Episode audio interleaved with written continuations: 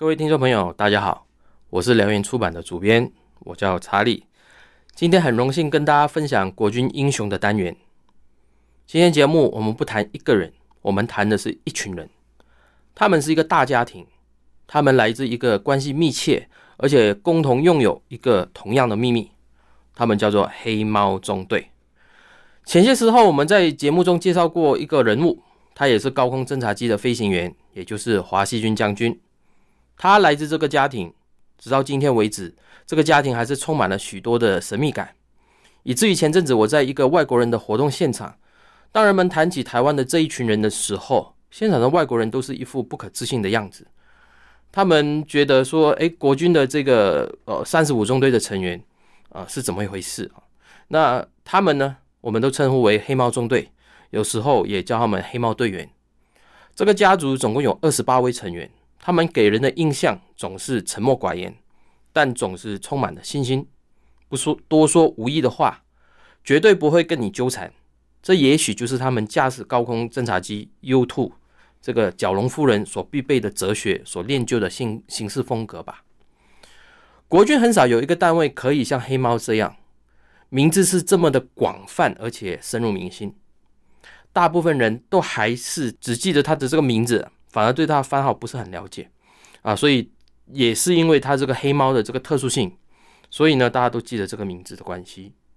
黑猫中队从民国五十一年开始啊，他们只使用一种飞机，就是出自洛克希的著名设计师凯利战生的作品 U2。角龙夫人在全世界只有三个国家的飞行员曾经接受过啊这个飞行任务的训练，分别是美国、英国和台湾。而真正深入敌境执行高空侦察任务的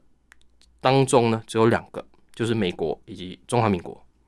可以说，对当时的台湾来说，这是一个可以与美国并驾齐驱的装备，所以它的神秘性是可想而知的。从它的型号 U 或者说 Utility 来说，这个给人的一种印象是以为它是一种通用的飞机，它没有代表战斗机的这个 F 或者是呃轰炸机的 B 听起来那么的攻击性。也没有 R 开头的侦察机那么的针对性，用 U 开头就是要隐藏它的意图。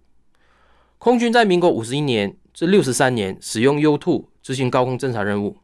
黑猫中队执行任务的范围从中国的东北到绥远、北京、包头、西安、成都、武汉、昆明、广东，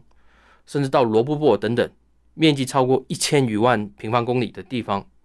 期间呢，有陈怀、李南平。黄龙北等等的四员作战任务当中殉职，另外还有六员在训练任务中逝世，最后还有叶长利、呃张立等等教官击落被俘，被关在中国大陆超过十七年的时间。啊，在这段时间，呃，他们的故事也拍成了纪录片，非常感人。黑猫中队的基地在今天的桃园啊，当时的桃园空军基地。当时由空军情报署署长伊富恩将军哦领命，在总统府呃国防会呃副秘书长蒋经国先生的领导下，与美国合作执行中国大陆的征召任务，所以成立了三十五中队。对外呢称为空军气象啊侦察研究组，直属空军总部情报署，以隐藏他们的任务性质。一开始呢，他们招募了十位飞行员，最后挑选了六人前往美国受训。然后只有五个人完训，因此可知他们是万中选一的佼佼者。执行 U2 的高空任务呢，除了长时间的孤寂感之外，飞机为了满足任务的需求所放弃的这个方便性以及性能，都对这些深入敌境的飞行员来说，不光是不便而已，有时候甚至还会是致命的一些危险。由于在高空稀薄的高空飞行，他们的一举一动可以说是动辄得救。不光是飞机的性能的限制，遭遇敌人的追杀啊，甚至啊，这个这么细长机身跟机翼的 U2，面对敌人的时候，它只能逃命，